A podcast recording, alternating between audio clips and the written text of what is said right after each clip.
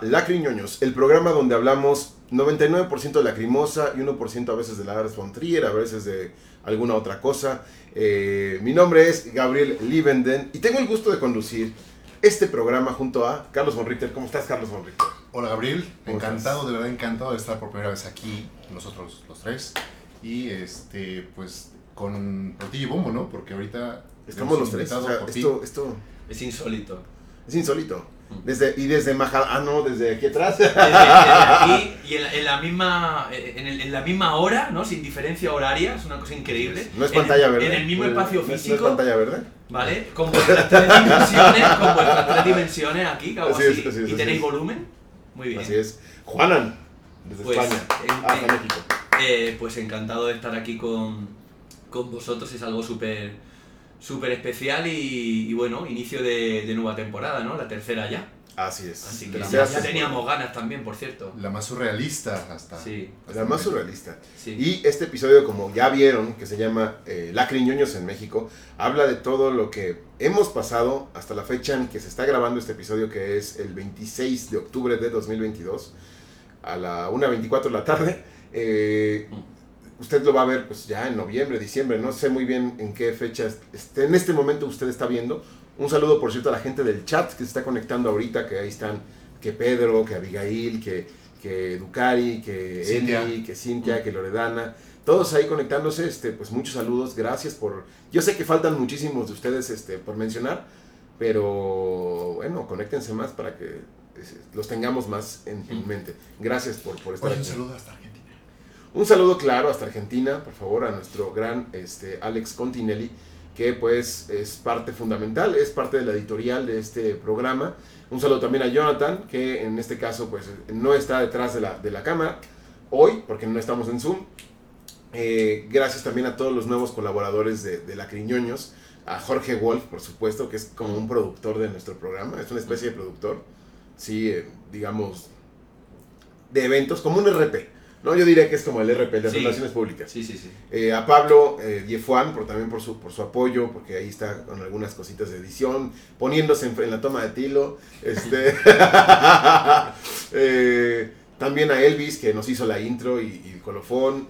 y a toda la gente que se ha sumado a este proyecto de manera constante, de que está ahí así, echándonos porras, siguiéndonos, compartiendo este material.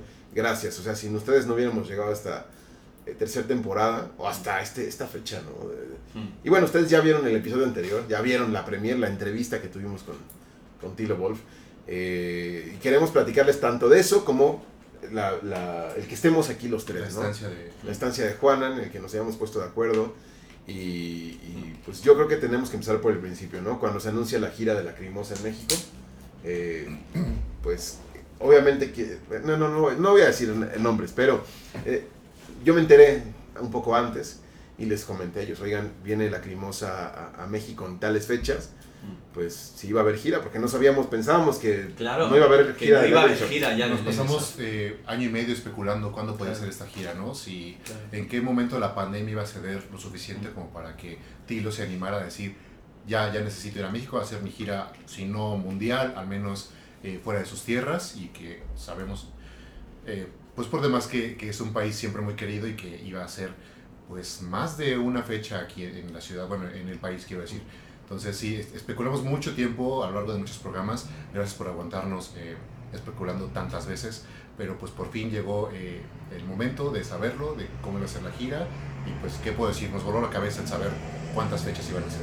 Lo que desde luego no, nos- no nos podíamos imaginar es que iba a ser una gira mexicana, ¿no? Exclusivamente mexicana. O sea, nosotros esperábamos, sí o tal vez no, eh, una, una gira de Leidenschaft. Y lo que nos hemos encontrado es que además de eso, y yo fui el primer sorprendido, porque yo la verdad es que estaba un poco pesimista con este asunto, ha resultado ser una gira exclusivamente mexicana, ¿no? Que es algo como muy interesante y que jamás había, había, había pasado, ¿no? Porque lo normal es que, bueno, pues siempre hay algún país, digamos, como cercano, ¿no? Al que también se puede viajar para tocar también allí, pero esto se va a recordar siempre como la gira mexicana de la Crimosa, no sé si habrá más en el futuro, sería una cosa muy rara, ¿no? Y que siempre ha volado desde China, ¿no? A, Claro. a Japón para, Claro. Corea hacia México. Claro. Eh, y ahora pues México solito. No va a haber más conciertos después de este Mm. eh, que toca en Cancún el 5, 4 o 5 de noviembre. Ya de ahí ya no hay conciertos este año, hasta el siguiente pues posiblemente. Ya está anunciado España. Sí. Y bueno, ahorita tenemos que hablar de eso también. Sí. Eh, que tiene que influir con, con que tú estés aquí, justamente, ¿no? Entonces, tenemos, pues ya, eh, se anuncian los boletos, empezamos a comprar y dije, este, ¿y ¿vendrá Juanan?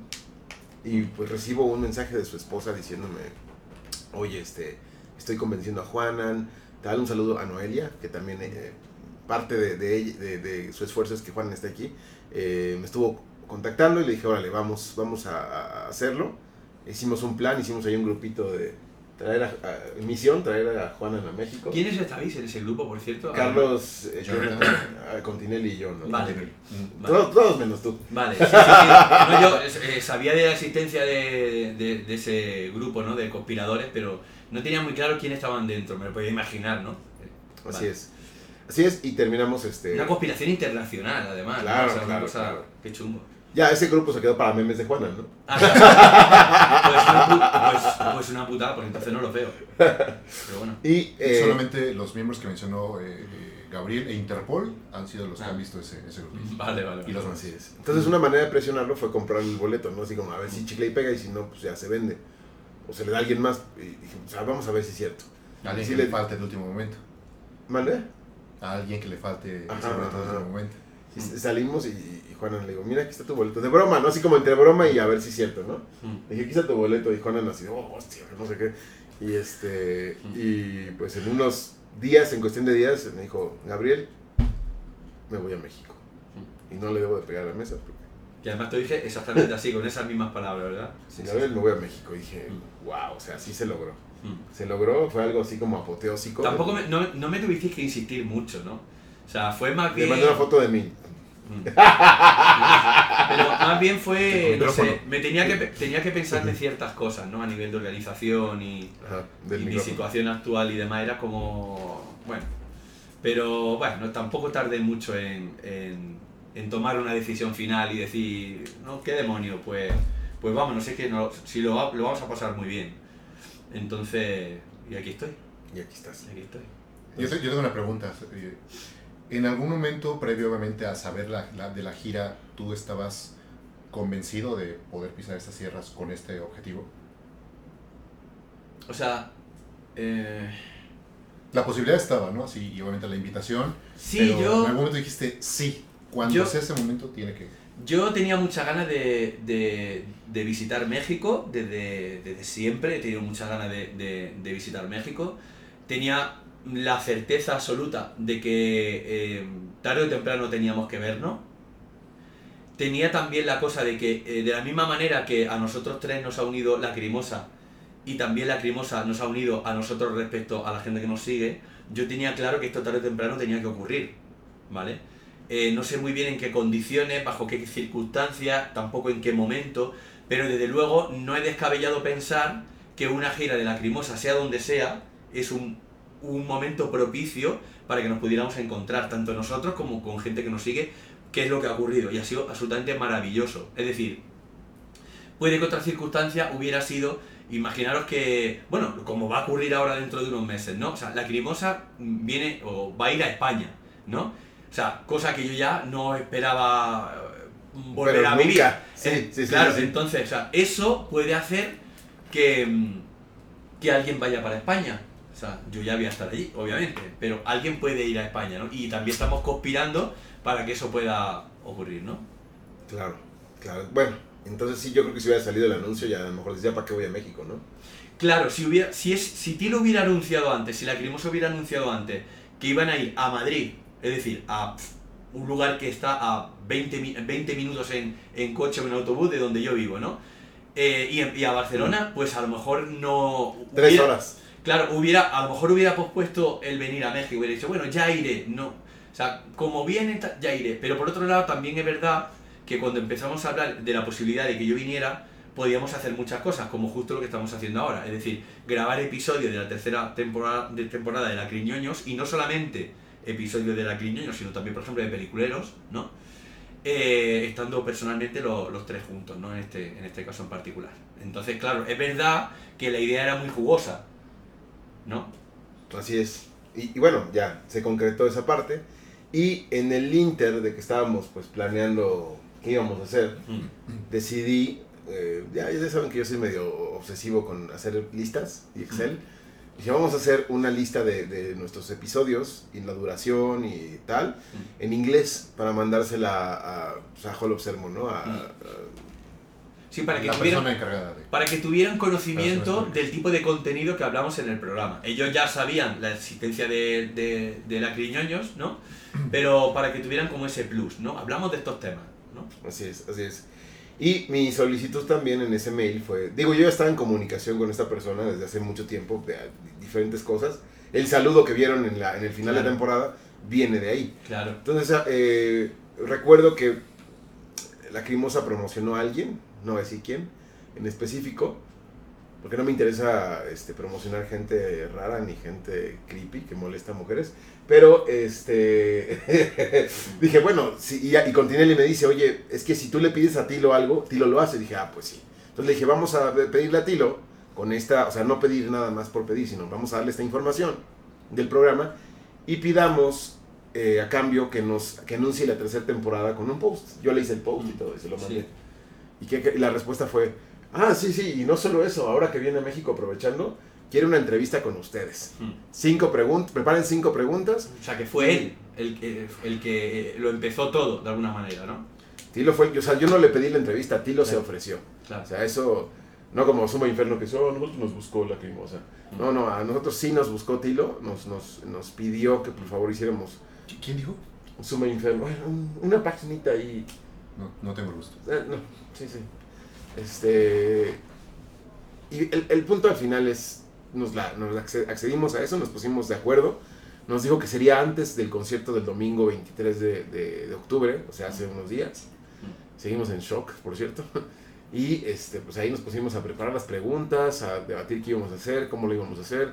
Este, Jonathan dijo, yo te conozco a alguien que tiene un equipo de cámaras y de sonidos y de luces, se pone de, por, eh, de gratis, este, etcétera. o sea, Un montón de gente involucrada, dejándose la piel eh, para, eh, de manera muy apresurada, porque eh, hasta un par de horas antes o así, o, o más o menos, no sabíamos muy bien dónde íbamos a poder eh, grabar la entrevista, ¿no? O sea, un montón de gente implicada, y esto lo sabíamos. lo sabíamos, sabíamos Que, que iba a iba, ser. que iba a ser así de... de- de- Claro. de- de- Siempre hemos dicho que.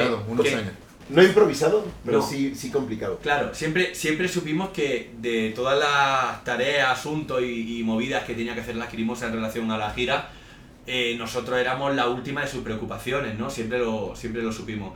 Lo que no significa que al final Tilo no lo haya hecho fenomenal con nosotros y Jolo Sermon lo han hecho fenomenal. Eh, ha sido una experiencia eh, como, muy, como muy grata, pero claro, la línea, la línea que separa el que esto salga bien o salga mal es muy fina porque no, no, no tenemos demasiada capacidad de respuesta. O sea, no, podemos, no, no es tener un estudio donde está todo preparado y entonces llega Tilo, se baja de un coche, viene, ¿no? Y, y grabamos. No, no, no, ha, no No, ha sido así. Para nada, vamos, para nada. Fue, eh, fue totalmente una aventura. Muy de guerrilla, pero nosotros, por nuestra parte, intentando adelantarnos a todos los inconvenientes y, e imprevistos que podían surgir, teniendo en cuenta eso, que nosotros eh, hemos estado como de prestado. En España decimos eso, estar de prestado. Es decir, eh, alguien que te, que, te, que te deja cosas, que te presta cosas, ¿no? Que tú estás un poco como en sus manos, ¿no? Eh, hemos vivido bastante, bastante de eso. Sí, eh, eh, inclusive podría decir que, que teníamos la incertidumbre de que si se irá a acordar de que tenemos una entrevista. Sí, sí, lo, sí nos tomará en cuenta al final, no será así como que, ah, nada más te lo digo como para que te emociones y... Pues y a la hora de la hora, pues obviamente ellos tienen su propia agenda y Claro. eso es lo principal, ¿no? La, una entrevista, un eh, encuentro con fans o Mm. personas que, que estamos dedicando un poco de nuestro tiempo a, a su vida y obra, pues es secundario realmente. Entonces, en algún momento sí pasó por nuestra cabeza que no se llevara a cabo, ¿no? Porque Mm. obviamente entendemos que una gira así de demandante, pues obviamente iba a tener muy poco tiempo para, para prestarnos a nosotros, ¿no? Y, y sí, fue, sí fue un temor que, que en algún momento pasó por nuestra cabeza. Quizás no nos lo compartimos mucho, pero así como que, ¿y si no? Y si Ah, nada de entonces, nada. Efectivamente, Pero- por supuesto. Había que, había que pensar positivo. eh, Sí, sí, sí. y Pero también, hay, pero también hay algo que decir, vamos a ver, porque esto, lo que voy a decir ahora no se trata de ir contra nadie, pero también nosotros yo creo que tenemos que ponernos un poco ya en nuestro papel, es decir, es que al final nosotros estamos haciendo un programa dedicado enteramente a la crimosa, cosa que eso es algo inédito, eh, incluso respecto, si pensamos en otro tipo de- de bandas y demás, ¿no? Y hemos, hemos creado, ¿no? Eh, hemos, mm, digamos, realizado y compartido un número increíble de horas, ¿no? De material y hemos abordado un número de temas asombroso, pero nada que ver con lo que todavía está por llegar. Y entonces también yo creo que tenemos que eh, pensar que somos también, tenemos algo de caramelo, ¿no? Eh, somos mm, objeto de deseo para, para la crimosa en el sentido de que es que esto lo ve al final bastante gente, gente que son fans, ¿no? Eh, seguidores de la crimosa, fan, fan de la crimosa y seguidores de, de este programa. Y al final, pues tampoco tenemos que ver como algo extraño el que realmente la crimosa esté interesado en nosotros y en concedernos una entrevista. De hecho, bueno, si la gente ha visto la entrevista, ya ha podido eh, y, y piensa un poquito, solamente un poco, basta con pensar un poco la clase de entrevistas que se hacen habitualmente en el contexto de la gira, póngase sobre la mesa la banda de música que usted quiera, me da exactamente lo mismo, pero lo que se conceden son muy poquitos minutos, ¿no? Entonces, a lo que nosotros nos han concedido, y bueno, y tampoco es cuestión de hablar aquí de cuestiones que son personales, ¿no? Pero eh, eh, tenemos que decir que Tilo concedió una entrevista en unas condiciones eh, mm, bueno, pues lo típico de una noche previa, anterior, muy larga, De mucho convivir- desvelo. de mucho desvelo, de convivir con los fans, etcétera, etcétera, y de dormir muy poco, ¿no? Entonces, eh, o sea, desde aquí, pues muchísimas gracias a Tilo y es desde luego muy, muy halagador, ¿no? Así es. Así es, pero bueno, sí. Fue muy generoso con, con el tiempo que dedicó a la entrevista, ¿no? Eso es algo que Yo creo que fluyó. mucho. Sí, sí, sí. Fluyó muy bien. Fluyó como, como que no hubo un. El único precedente es preparar cinco preguntas. Y eso a nosotros nos dio la idea de que iban a ser como 10, 15 minutos, ¿no? Sí. Pero Sí, algo cortito. al principio, cuando Tilo llegó al. eh, digo, vamos a dar detalles, pero cuando llegó y se sentó, dijo: ¿Cuánto tiempo tenemos con la primera Mm. pregunta? ¿No? Mm. Porque esto a lo mejor se alarga. Y sí, o sea, yo creo que es la entrevista más larga que ha hecho en Latinoamérica. Mm. en el sentido de, de- de- y, y con un medio eh, independiente, como lo Independiente. somos nosotros, porque no quiero decir medio chiquito ni medio, no, independiente, Eh, lo cual habla mucho de nosotros y de lo que Tilo ve en nosotros, ¿no? Mm. Y aparte no lo hicimos con medios, pues ya vieron la entrevista, ¿no? Mm. No, no fue con un celular ahí, este... Y- Tilo, siéntate ahí en el circo volador y platícanos, ¿no? Y otra cosa que, que- y otra cosa que al principio pensábamos que, te- que íbamos a tener que hacer, creo que por algún correo previo y demás, era enviar a Holo Sermon esa pregunta. ¿No? Pero a partir de determinado punto nos dijeron, no, no, no hace falta que la, que la mandéis, no es necesario, o sea, total confianza en vosotros. O sea, que eso también, o sea, que son cosas que, que hay que decirlas, ¿no? Eh, o sea, quiero decir que, que sí, seremos un medio independiente, un medio pequeño, esto no somos más que tres amigos que nos gusta la crimosa y que nos juntamos para charlar de la crimosa, pero a diferencia de otras personas que tienen más medios, lo que no tienen es de aquí, ¿vale? No, lo- no, no, los- y eso sí que lo digo con, con toda la mala leche del mundo, porque basta ya de hacer entrevistas a, a Tilo y a Anne, ¿no? Tilo. con las mismas preguntas, sí, a Tilo o a Anne, con las mismas preguntas, ¿no? Las mismas preguntas, las mismas tal, y luego encima eh, unas medallitas que yo tampoco sé muy bien. Bueno, y no hablemos ya de medios que están todo el día lanzándole hate a la crimosa, pero que luego son súper, ¿no? Súper guays y súper todo, porque han conseguido que, que Tilo o que Anne les concedan una entrevista. O sea, nosotros somos humildes, ¿no? O sea, nuestro patrimonio es esto. Ese es nuestro patrimonio, el mío es este, lo tengo clarísimo. Es decir, pero no por ciencia infusa, por lo que leo, por lo que indago, por lo que investigo, por mi propio perfil, etcétera, etcétera. Y eso es algo que nos ha agradecido la gente muchas veces y que, por cierto, de manera muy sorprendente, la gente nos lo ha demostrado, ¿no? En, esto, en estas dos fechas en el circo volador, ¿no? Ah, esa es otra cosa que quería decir. Qué surreal es el hecho de que, por ejemplo, a mí me pasó desde Toluca.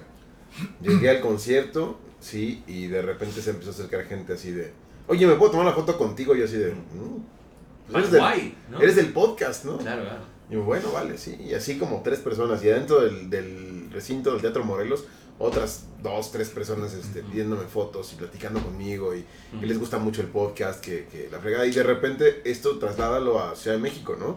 Eh, en el circo volador también, cuando íbamos ahí caminando sobre la fila, nos detu- detuvieron en un par de ocasiones, ¿no? En unas cuantas, sí, sí, sí, sí. Y dentro también. Incluso yo eh, me pasaron el teléfono de una, de una chica que no sé ni. O sea, no. Bueno, el nombre lo supe en, ese momento, pero que me, me encontré como hablando con esa chica, ¿no? O sea, como intercambiando unos, unos minutos en la, mientras hacíamos cola y tal. Y la chica súper emocionada porque estaba hablando conmigo, ¿no? Eh, que, y su amiga, la que me había pasado el teléfono, emocionadísima eh, por estar hablando conmigo, que no se lo creía, ¿no? Que iba, que- creo que era su madre, ¿no? O sea, nos pasó, nos pasaron cosas de ese tipo, gente que se nos acercaba luego em, dentro ya del circo volador, es decir, o sea, muy, muy halagador, pero a lo que veis es eso, que nosotros aportamos valor. O sea, yo valoro, yo valoro eh, cualquier iniciativa de fans de la Crimosa que aporte valor. Sea ese valor, sea lo que sea. Por ejemplo, es el cumpleaños de Tilo, vamos a hacer una iniciativa para hacer, no sé, para tener un detalle con él. Y entonces vamos a hacer un vídeo. Vamos a organizar una quedada, no sé qué, para vernos en, no sé qué país, en no sé qué ciudad. O sea, yo valoro, la, valoro cualquier aportación que sea eh, productiva, constructiva, para crecer, para que todos aprendamos más, ¿no? Y entendamos mejor esto que nos apasiona tanto que es la crimosa. Pero a veces me da la impresión de que nosotros mismos somos los, que, los primeros que, no, medio pequeño, no. Pues no, ¿no? Estamos ofreciendo un montón de contenido, un montón de horas de análisis, de cosas de las que no se ha hablado nunca y la gente nos lo agradece. Y en ese sentido, pues estamos súper agradecidos. Y ahora ya por fin, en la, el, no, no en el comienzo de esta temporada, no en la gira, sino desde un poco antes, ya tenemos el reconocimiento, ¿no? Del gran jefe, ¿no? De, de, de las Pluma personas. blanca, Claro, de las personas que nos han unido, ¿no? Al, al final, a todos, ¿no? Así es. Eh, también momento surreal cuando eh, se acerca un chico y te dice, eres mi personaje favorito. No somos personajes, somos personas, ¿no? Pero bueno, ya, nos ven así. O cuando... Y hablando de, de surrealismo, el, el que más me encantó fue el muchacho que Ah, sí. después del segundo concierto se acerca a nosotros y me dice, ¿me puedo tomar una foto contigo, eh, Gabriel? Sí. Eh, ya se toma una foto y de repente, y quiero una foto con, con Juana y se acerca conmigo. Se acerca conmigo, Juana, ¿me puedo tomar una foto contigo? Y, yo, eh, y, y luego, luego Gabriel, él no es Juana, él es Carlos, ¿no? Y dice, y dice, ah, perdón, es que yo solamente escucho el podcast, no he visto Claro. el video, ¿no? Claro, esa, es- Una, esa- una joya. eh. esa Una joya. posibilidad, esa posibilidad existe. Tenemos que recordar que mm, eh, eh, todos los episodios de, de La Crillioños, ta- tarde o temprano, acaban en, en Spotify, ¿no? Creo que ya estaba la segunda temporada casi, Gabriel. tú Sí, Menciónalo tú, que, que eres tú quien lo hace, ¿no? sí, sí, sí, digamos que sí. O sea, es- y la idea es hacer lo mismo con la tercera temporada, ¿no? Claro, Que, por ejemplo, hay, hay gente como, como Gama que nos ha dicho... eh, saludos. eh, saludo Gama, que nos ha dicho eso, ¿no? Que, que le cuesta ver los episodios, es algo que a mí me cuesta también, no, no tengo tiempo, ¿no? O sea, me, me cuesta, ¿no? Y muchas veces, más que verlos, los escucho, ¿no? Entonces esa posibilidad existe, lo digo para recordarlo también desde aquí. Así es. Y parte de todo lo que estamos haciendo ahora, en, como ya dijo Juanan, de grabar episodios y de este, preparar la tercera temporada, es precisamente porque esta ter- tercera temporada pues empezó muy fuerte, ya vieron cómo, ¿no? Mm. Y esta tercera temporada también va a tener eh, muchos, en- muchos episodios de este estilo, donde estemos aquí. Sí. Nada más que no todos, porque obviamente Juanan no puede estar aquí todo el tiempo. Va a estar, estará una temporada. Bueno, y- si me das cobijo aquí, la policía mexicana no... No, no, no, no se entera.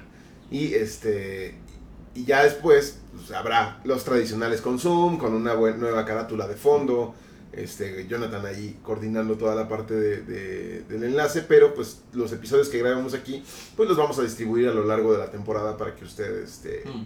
tenga contenido variado. ¿no? Claro, pero no, no tanto, no tanto por repartir mi presencia, ¿no? O nuestra presencia no, el- física, el- sino por el propio, eh, por, por la propia temática de los episodios, ¿no? O sea, por ejemplo, si grabamos ahora algo que tiene que ver con la actualidad, pues eh, ese episodio va a ir antes, ¿no? Tiene, eh, no sé, tiene, ahí no me sale la palabra. Eh, bueno, va a ir, o sea, lo vamos a publicar antes que otros que a lo mejor son un poquito más, que, que- que igualmente pueden ser temas muy interesantes, pero, pero que se pueden, digamos, introducir dentro de la temporada en cualquier otro momento, ¿no? Así es, así es, es correcto. Eh, es correcto, Mm, es correcto. mi frase. Correcto. Es correcto. En fin, hablemos de la entrevista a Tilo Wolf. Bien. ¿Cómo fue esto? O sea, ya tenemos el contexto. Él llega el día de la entrevista. Y bueno, un día antes estábamos con la idea de que iba a ser en el Circo Volador. Mm, ¿no? El sábado, que fue sábado 22, que era el concierto, el primer concierto de. Ciudad de, de México, se nos informa que el concierto sería a las 5 de la tarde. mm. La entrevista. La entrevista. perdón, la entrevista a las 5 de la tarde en el Circo Volador. o sea, al día siguiente. El tema es que las puertas del circo volador las abrían a las seis y media. Y me pidieron flexibilidad en el sentido de lleguen a las 5 y pues lo que la banda se tarde y ya, ¿no? Entonces estábamos con ese pendiente, dijimos, ¿qué tal que Tilo llega a las 6 y cuarto? Y en 15 minutos tenemos que pues, resolver la entrevista porque va a entrar la gente y no sabemos si nos dan los camerinos del circo volador, lugar Mm. pésimo para hacer la entrevista. Si nos dan el lobby, ok, no creo porque la gente está ahí vendiendo merchandising. Si No nos dan el escenario, wow, Mm. hubiera estado chido. Mm. Pero Pero muy improbable. estábamos con ese, en ese nervio. Y en eso nuestro, nuestro buen amigo Jorge Vargas, a quien le mando un saludo, nos dijo, eh, pues yo tengo una habitación en el mismo hotel donde se hospeda la Crimosa, ¿no? Este, el cual no les vamos a decir. Pero eh, quieren usar mi habitación de hotel para que allí llevemos la entrevista. Dije, bueno, pues eso me suena más lógico. Es más fácil la logística, dejar de, de subir el equipo, las luces, las, Mm. las cámaras, los fierros, que dejar el- en el estacionamiento del circo volador y tener que explicarle a los guardias del circo volador que somos un equipo de filmación, ¿no? Porque luego esa gente dice, no, no entras, ¿quién te dijo? Ah, no, es que conozco el manager de la crimosa y te van a decir, ay, mamá, eso me lo puede decir cualquiera, ¿no? Mm. Y es correcto. Sí, es correcto. ¿no? Entonces, ¿qué mejor Mm. que haciendo el hotel? Bueno, pero hay que decir una cosa. Y es que eh, antes de, de que Jorge nos ofreciera, era una habitación comodín, que tenían como para juntarse y para estar ahí, para, para echar el rato. Antes de eso también había otra posibilidad, que la descartamos porque mm, implicaba una serie de dificultades. Un estudio, ¿no? A- eh, creo, eh, eh, fue Edgar, creo, ¿no? ¿O no fue Edgar? No, no recuerdo muy bien. Bueno, alguien, Edgar y Jonathan, creo. o, o a través de Jonathan, bueno, la posibilidad de hacer la entrevista en un estudio, es decir, Sí. ya montado con sus luces y demás, con lo cual eh, habría agilizado mucho todo, pero con la dificultad de dónde está ese estudio, eh, en Tilo se tendría que desplazar, eh, el tema de la agenda de ellos mismos, y entonces eso rápidamente se, se descartó, ¿no? Así es, así es, porque Tilo no estaba en condiciones de ser desplazado, ¿no? Claro, Digo, en el peor de los escenarios, pues hubiéramos usado tu coche, ¿no? Para trasladarlo. Efectivamente. claro. Si no quedaba de otra. Pero bueno, pero bueno, el punto es que se llevó a cabo en el, en el, en el, en el hotel donde se hospedaban. Mm. Eh, llegamos a la, la entrevista ah, y aparte un día antes nos cambiaron el horario a las, a las 3. Sí. Porque hay que avisar, hay que no- notificar Ni que siquiera un día antes, fue medio día antes. medio día antes, o sea, En la madrugada. termina el concierto del sábado y pues eh, nos hacen una invitación para asistir a un evento privado de la Crimosa. Eh, llegamos a este evento, pues mi intención no era tanto ver a Tilo, era ver a Jörg, al, al, al manager. Mm. ¿Para qué? Para ya afinar detalles y decirle, oye, tengo un amigo que está hospedando aquí, que nos presta su habitación, ¿no? Este, Mm. hay posibilidades. Mm. Y bueno, el manager, uf, ni sus luces, no se apareció. No apareció. De hecho, fuimos a esperarlo antes del concierto. Estuvimos Sí. toda la tarde ahí en el, en el hotel, en el lobby del hotel, y solo vimos a Tilo. Mm. Dije, híjole, es que yo no quiero acercarme a Tilo y ellos dos. No, ve, ve, ve, ve. Entonces ahí Eh, voy. O sea, ellos, hay que decir que ellos llegaron tarde, venían de hacer el soundcheck, llegaron bastante tarde, se tenían comer. que cambiar y primero, antes de cambiarse, tenían que cenar. Sí, creo que comieron como dos horas antes del concierto. Sí, sí, sí, sí, sí. Imaginen. Entonces ellos llegaron, llegaron eh, y se fueron directamente al, al- a comer, di- pero directamente, ni nos vieron, ni repararon en nosotros. sí, no, ni- entraron rapidísimo. Claro.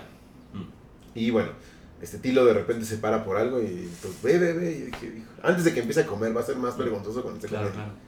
Y ahí voy, ¿no? Y, Mm. y ya me ve Tilo, porque Ti- Tilo volteó rápido. Mm. Estaba tomándole una foto a un altar. Y me ve y ahí va hacia mí, ¿no? Dije, ah, bueno, por lo menos ya caminó Mm. hacia mí, no huyó. claro. ¿no? Entonces ya, ya nos unimos. Digo, Tilo, ¿no has visto a York? Porque necesito hablar con él. para- Porque tengo esta situación y me dice, Tilo, "Mm, es que York ya no va a regresar, está en el circo volador. Digo, ah, pero después. Mm. ¿no? O sea, como después de... Tilo, no, es que ya no va a regresar. O sea, como que entendió que en un ratito, ¿no? Ajá. Entonces dijimos, ok, bueno, sucede esto, ¿cómo ves? Ah, mándale un correo, ¿no? Y le mandé un correo a, a Jörg, que me lo contestó finalizando el concierto. Donde decía, oigan, se puede, pero a las 3 de la tarde. Mm. Dije, vale, entonces hay que organizar a todos. Pero primero necesitaba la aprobación de Tilo también. O sea, era como los dos. Entonces fuimos a este evento privado y ya vimos a Tilo. eh, bueno, Yo fue el primer, la primera ocasión que tuve de, de hablar con él. pero fue gracias a... Carlos fue el que Bueno, Carlos fue el salió del que- baño, no sé qué hiciste. Ah, algo así iba a ser. Digamos que eh, yo iba a la puerta de salida de este saloncito que había y curiosamente Tilo iba, eh, estaba por entrar, entonces íbamos a atravesar la puerta al mismo tiempo. Ahí, eh, cuando me doy cuenta de quién es, pues me hago para atrás y le digo, adelante, ¿no? Le, le cedo el paso.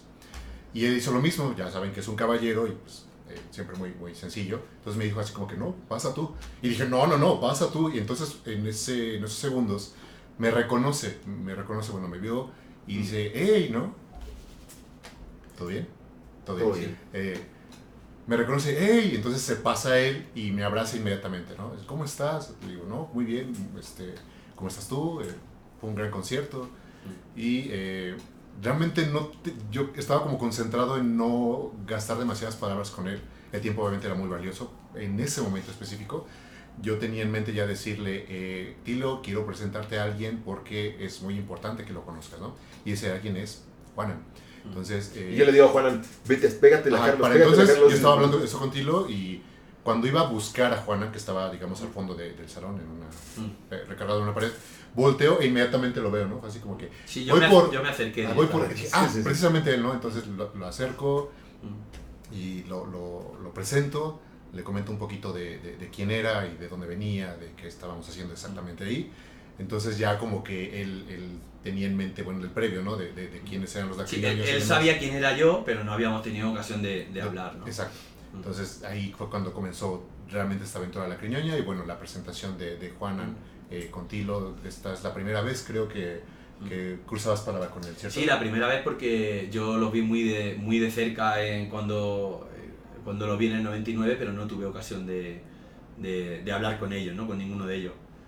Y muy bien, estuvi- estuvimos hablando, acuérdate, de- del diseño del logotipo, ¿no? Que le estuve explicando que lo hizo hoy, mi hija Maya. Ah, wow, qué bueno. Y de, bueno, de diferentes cosas y, bueno, camisetas que luego le- les dimos y tal, ¿no? Eh, eso, eso fue después de la, de la entrevista. Y muy bien, o sea, fue una charla muy, muy, muy interesante, ¿no? Eh, le mencionamos allá a la Fontrier, ¿no? Ahí- esa fue la... eh, Ya, ya para entonces había llegado Gabriel y Claro.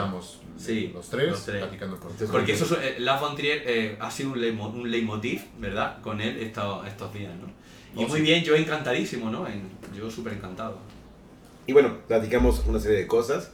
Y al final ya pudimos pactar con Tilo que fuera al día siguiente a las 3. Pero eso ya lo subimos a las 2 de la mañana. Sí, sí. Entonces le mandé un mensaje a Jonathan, le dije, ¿sabes qué? Mueve tu crew, avísales que va a ser mañana a las 2. Pero Jonathan ya se había ido a dormir. Y luego sin señal exactamente donde estábamos. Así ¿no? no había señal, no sí. había ni cómo voy a hablar por teléfono. Y al día siguiente, lo primero que hice fue decirle a Jonathan, mueve a todos de las 5 a las 3. Ujú. Va a ser en el hotel, va a ser más fácil. Ajá, Ya nos olvidemos de que dónde estacionamos el coche y bajar el Claro. equipo. Nos vamos al hotel. Sí. Llegamos a las 2, 2.10, subimos todo el equipo. ah, Jorge ya nos dijo, pásense. Dejamos, eh, bueno, entramos a, a la habitación. La modificamos un poquito para hacer espacio. Hicimos unas modificaciones de, de escenografía. Em, Claro, teníamos, te- la principal complejidad era, eh, bueno, había dos, ¿no? Eh, principalmente. Una, que hubiera espacio para que eh, cuatro personas nos pudiéramos sentar relativamente a cuadro. juntas y que entráramos en cuadro, ¿no? Y que eso quedara más o menos decente desde un punto de vista visual y de cámara, ¿no? así es, así es. Y bueno, Edgar y su equipo, eh, Jonathan, montaron las cámaras, Ujú, ¿sí? las y- luces. y las luces. Eh, todo súper Micrófonos. profesional. Micrófonos, hicimos pruebas de sonido. El blackout de las ventanas nos sirvió de, de- para, para apaciguar la luz de, de natural, la luz de fondo. Y em, fui a comprar unas agüitas para, que- Mm. para el catering y su agua, este, pe- eh, sí, Perrier, ¿no? O San Pellegrino a Tilo. Sí. Si quieren regalarle un agua a Tilo, denle una San Pellegrino, esa le gusta mucho. No le den, cerveza. no le den dulces, no se los come y se los va a regalar a otros fans. Este, ya este, estábamos eh, listos, pero le dije a Jorge, oye, ¿puedes pedir unas sillas para que nos las presten para pues, sentarnos, ¿no? Como entrevista. Me dice Jorge, no, que no me las van a prestar los del hotel. Ahí tache al hotel Holiday Inn, Qué Plaza mal, ¿eh? Dalí. Que Muy mal. estuvo muy... Estuvo, Chafas. estuvo feo ese detalle. Sí, porque Ya no además- vamos a volver a pasar. No, no, pero no, pero pero no, pero no, pero no tiene sentido. Yo me yo me he visto en, en, en grabaciones en hoteles y, y, y, claro, en grabaciones en hoteles que tienen que ver con clientes y normalmente lo o siempre lo que hacen ellos es que En- te ¿no? te facilitan te facilitan todo lo que sea necesario, ¿no? Claro. Porque porque además si somos cuatro personas que nos tenemos que sentar eh, al hotel les resulta muy fácil coger y darte eh, y dejarte cuatro sillas que son iguales. ¿vale? Y no hacer cosas raras. O, o imagináis la entrevista con Tilo y los, los cuatro ahí en la cama, ¿no? O sea, en plan, bueno, y bueno, acabamos y nosotros ahora, ¿no? Entonces, bueno, en Bueno, fin. lo, lo puedes decir otra vez. Sí, sí, eh, acabamos la entrevista y apagamos las luces y ahí estamos los cuatro en, en la cama, ¿no? Y organizamos alguna cosilla, ¿no? Tilo en medio y los, nosotros atrás. Ah, está un poco feo ahí. ¿no? Claro, claro. Entonces, al final del día, pues teníamos una silla como de oficina y teníamos un, un, un, este, un sillón. Entonces, lo que hicimos fue pasar el sillón para que ahí estuviera Tilo, la silla de oficina al lado. Pero faltaban dos lugares, ¿no? Para que estuvieran Juan y Carlos. Estos dos pelones. Entonces dijimos, ¿qué hacemos? ¿Qué hacemos? Y Tilo ya se acercaba la hora, ya eran las 3 en punto. Jorge se fue por Tilo. Y estábamos diciendo, ching, ¿qué hacemos? ¿Qué hacemos? ¿Qué hacemos? Y de repente no sé quién vio un mueble pegado, un mueble empotrado a la pared. con Creo que fue. Jonathan. Creo que yo. Dijo sí, Jonathan. en este, ¿no? Entonces quitamos las maletas, todo, movimos el mueble, lo pegamos a la pared. A ver, siéntense todos. pum, pum, pum, pum. Listo. Ahí quedó. Quedó. O sea, Claro. fue, fue Sí, un sí, sí. Un Claro. minuto después entró Tilo. O sea, Claro, un minuto, un minuto justo, un justo. minuto justo. Y luego alguien podría, algo, alguien podría pensar, por ejemplo, o sea, eh, esa, el encuadre quedó bonito, el encuadre quedó bonito, eh, y creo que se solucionó todo al final y como que las piezas encajaron, ¿no? Pero claro, ¿no? O sea, creo que esto, esto creo que puede servir de ejemplo para muchas cosas en la vida, incluidas mm, cosas que tienen que ver con la crimosa, ¿no? Eh, claro, alguien podría decir, bueno, pero Tilo está un poco bajo, ¿no? En ese sillón, un poco así, claro, él se acomoda, está un poco así como hundido, y además Tilo, por ejemplo, es mucho más alto que yo, ¿no? Entonces las alturas quedan a lo mejor un poco rarillas y demás. Pero bueno, fue así, tal y como hemos contado, es como ocurrió. Es decir, que eh, un, no sé, tres minutos antes de que entrara, perdón, Tilo, por, por esa puerta, no sabíamos dónde nos íbamos a sentar. Sí, ¿vale? sí. Y las cámaras y las luces estaban colocadas. Yo estaba así de. Y yo, y yo, eh, no tres minutos antes, sino, no sé, media hora antes o algo así, eh, eh, saqué la, la- o sea, eh, digamos, puse sobre la mesa la posibilidad de llamar corriendo a una empresa de las que te pueden alquilar sillas y mesas para eventos, rodaje o, o Y en festejo México o- eso hubiera tardado como dos o lo que sea. Claro, tendríamos que haber buscado algo muy cerca, ¿no? Y que alguien haya eh, pudiera ir a por, a por ello, ¿no? O sea, una situación súper complicada. Entonces, muchas veces, o sea, lo que quiero decir con esto es que muchas veces es muy fácil criticar, ¿no? Desde fuera, cosas mm, que, que, sobre las que no tenemos conocimiento ninguno, ¿no?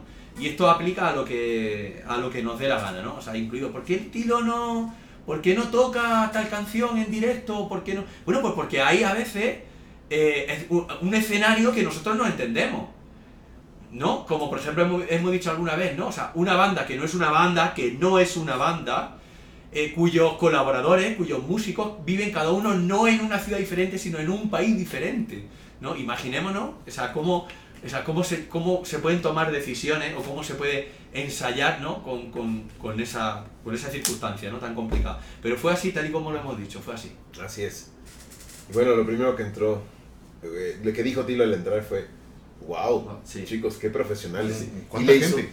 y le hizo una foto al set. No sé, sí. Eso, eso la verdad es que, Mm. wow.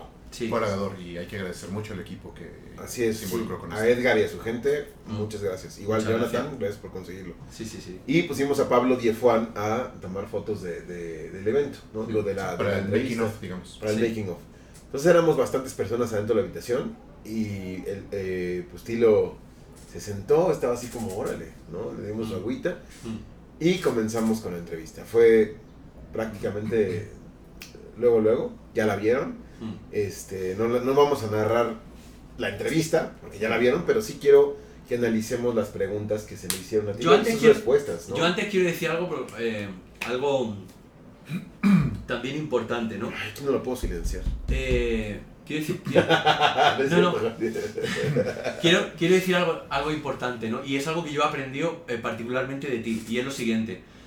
Yo tengo que decir que unos minutos antes de que entrara Tiro por la puerta, mi cabeza me decía, no puedes hacer esto.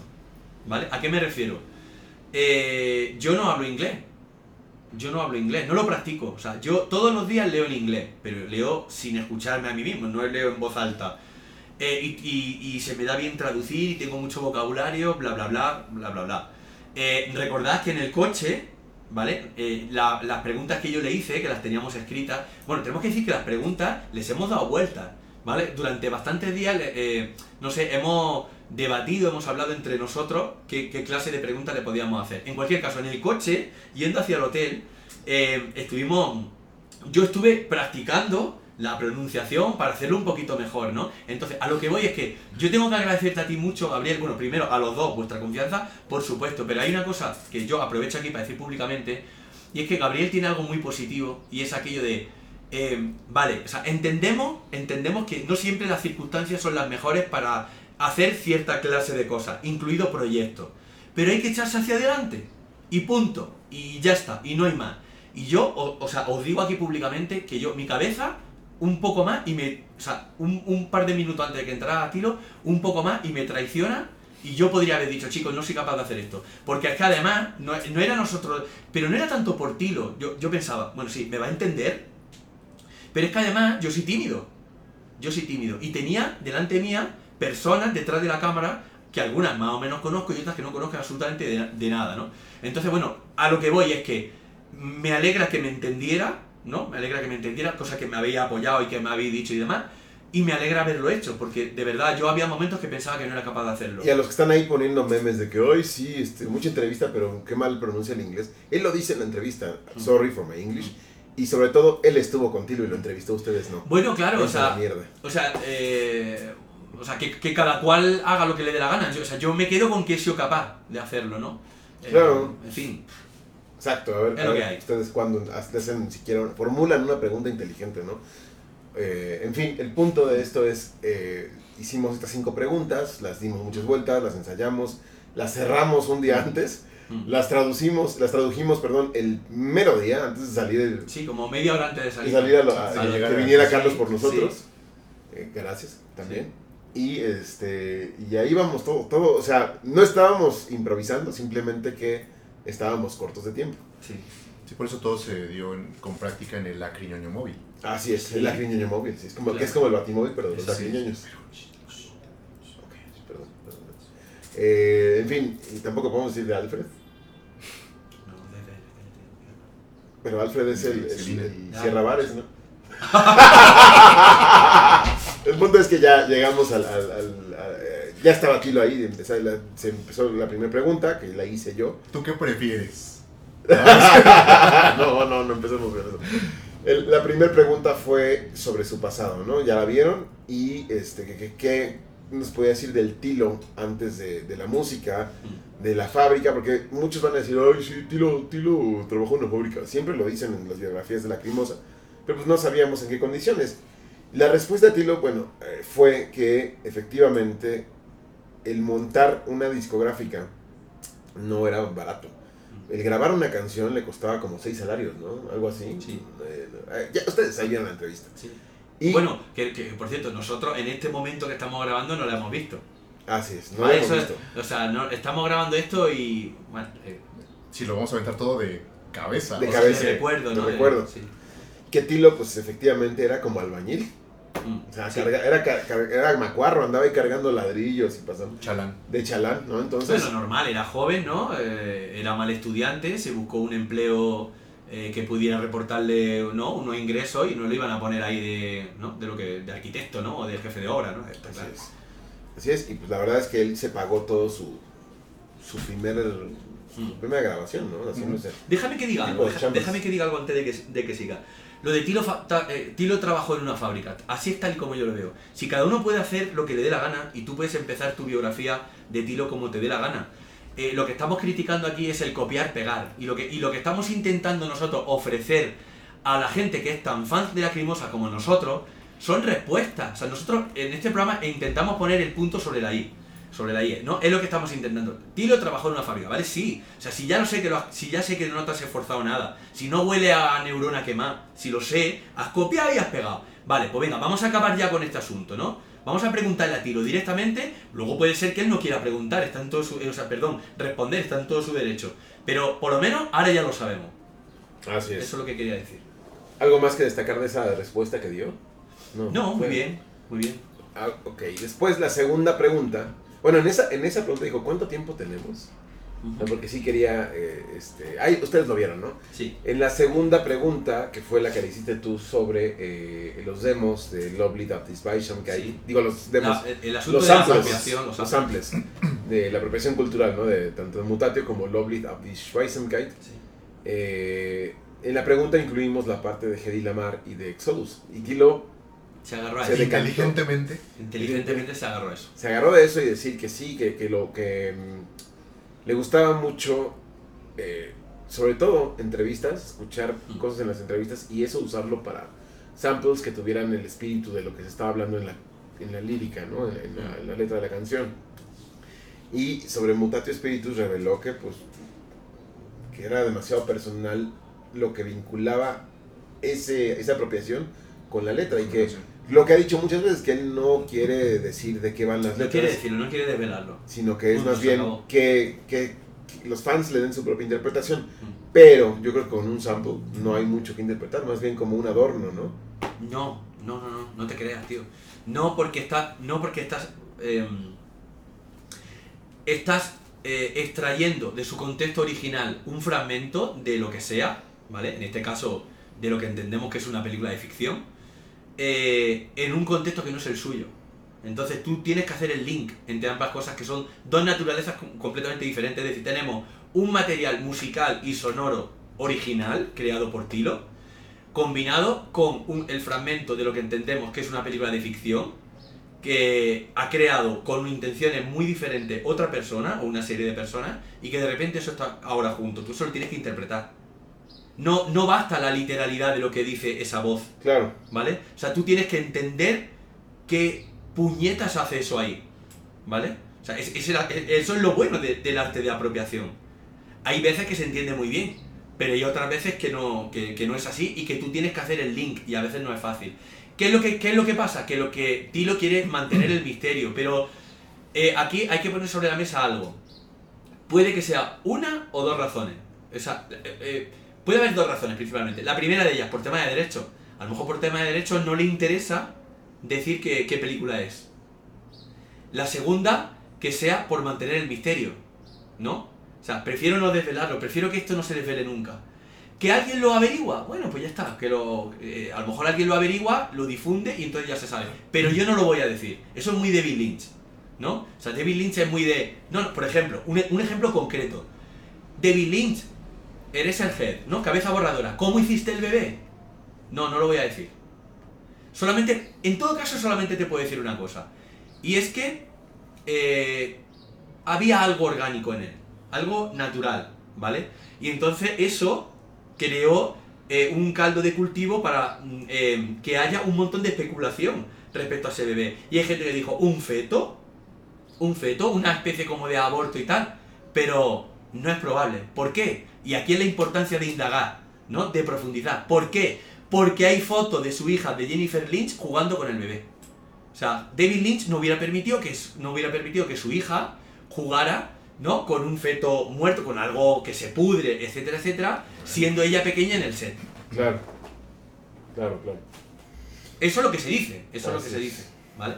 En fin, y de Lovely That Is Eisenkite. Pues le comentamos también que habíamos, eh, bueno, al menos Juan Bueno, eh, una-. Perdón, perdón, perdón, muy importante, para que no llegue alguien y diga, "Uh". no, a ver, lo explico. Eraserhead fue una peli que se gestó eh, a raíz del miedo que le dio a David Lynch eh, su condición de, de padre, Padre. porque, porque eh, digamos, iba a ser padre en ese momento. Entonces alguien podría decir, ¿cómo su hija podría jugar con, con, con ese bebé ¿no? que vemos en la peli si era una recién nacida? Ya, muy, muy fácil de explicar, porque tardó varios años en hacer la película, me parece que fueron cuatro años lo que tardó en completar Eraserhead, ¿vale? Creo que fueron siete. O si, si- no, no, siete no. ¿Siete? De 71 a 77, 6 años. Pero bueno, No, no, en el No, no 71 no, fue- empezó, no. ah, te- la, concluyó en el 77, que es mi año y es como películas Mm. de mi año, Suspiria, ¿no? Eres. Arge- No, siete años no fueron. No, bueno, no sé. ah, luego lo buscamos, pero Mm. siete años me parece que es demasiado. No, en el 71 no, no puede ser. Vale. Vale, ok. Perdón, Carlos. Que eh, Juan había comentado también que se dio la tarea de investigar como con gente relacionada con, con el país, con la cultura de el, el audio o el sample de Lovely the, of this Weizenkeit y le comentó eso a Tilo, ¿no? Eh, para, para que supiera como a, a qué nivel eh, nosotros teníamos la necesidad de, de resolver ese misterio, ¿no? De Mm. dónde venía, a qué correspondía ese, ese audio y pues bueno, ¿qué fue lo que contestó? que dijo también no quiero revelar mucho pero siempre como que dijo que este, habíamos hecho un trabajo interesante no y habló de la dualidad y de la individualidad de, lo, de ser hombre y de ser mujer, ¿no? Que siempre ha sido un tema eh, muy atractivo. Muy atractivo para él. Claro. Y fue lo único. Y este Claro. tema nosotros dedujimos que hablaba de la unión de la pareja, ¿no? De, la, Claro. de la conjunción. Claro. Entonces, pues, yo creo que Pero- por ahí van los tiros. Pero, y ahora vuelvo, vuelvo a defender, o sea, estoy un poco como territorial, ¿no? Hace Con mucho tiempo, con justa razón, hace mucho tiempo, ¿vale? Eh, eh, indagamos sobre este tema y, no, y yo, personalmente yo, me puse en contacto con una, no sé, no sé cómo llamarlo, es una especie como de asociación eh, que hay en, en- no sé si en Barcelona, creo que era en Barcelona, le mandé la canción y le dije, oye, eh, creemos que esto que se escucha aquí, este fragmento, es un canto budista tibetano, o un canto budista, al menos a mí me sonaba a, a- a música tibetana. ¿Por qué? Porque yo escucho músicas del mundo, y entonces a mí me sonaba eso como a tibetano, como a, como a mundo oriental, ¿no? Y a, y esa zona. Eh. ¿Podéis decirnos algo? O sea, ¿hay algo que nos podáis completar? Y entonces no- nos contestaron.